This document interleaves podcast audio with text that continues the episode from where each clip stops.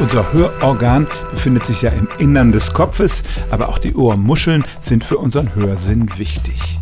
Sie haben gleich mehrere Funktionen, zum Beispiel verstärken sie bestimmte Frequenzen des Klangs, in deren Bereich die menschliche Sprache liegt, und sie helfen uns die Richtung zu ermitteln, aus der ein Klang gekommen ist. So hören wir Töne, die von vorne kommen, viel besser als die, die von hinten kommen. Und die Ohrmuscheln verstärken auch den Schall allgemein. Wenn wir etwas nicht gut hören können, dann halten wir ja zum Beispiel instinktiv die Hand an die Ohrmuschel und machen die damit größer, um sozusagen noch mehr Schallwellen einzufangen.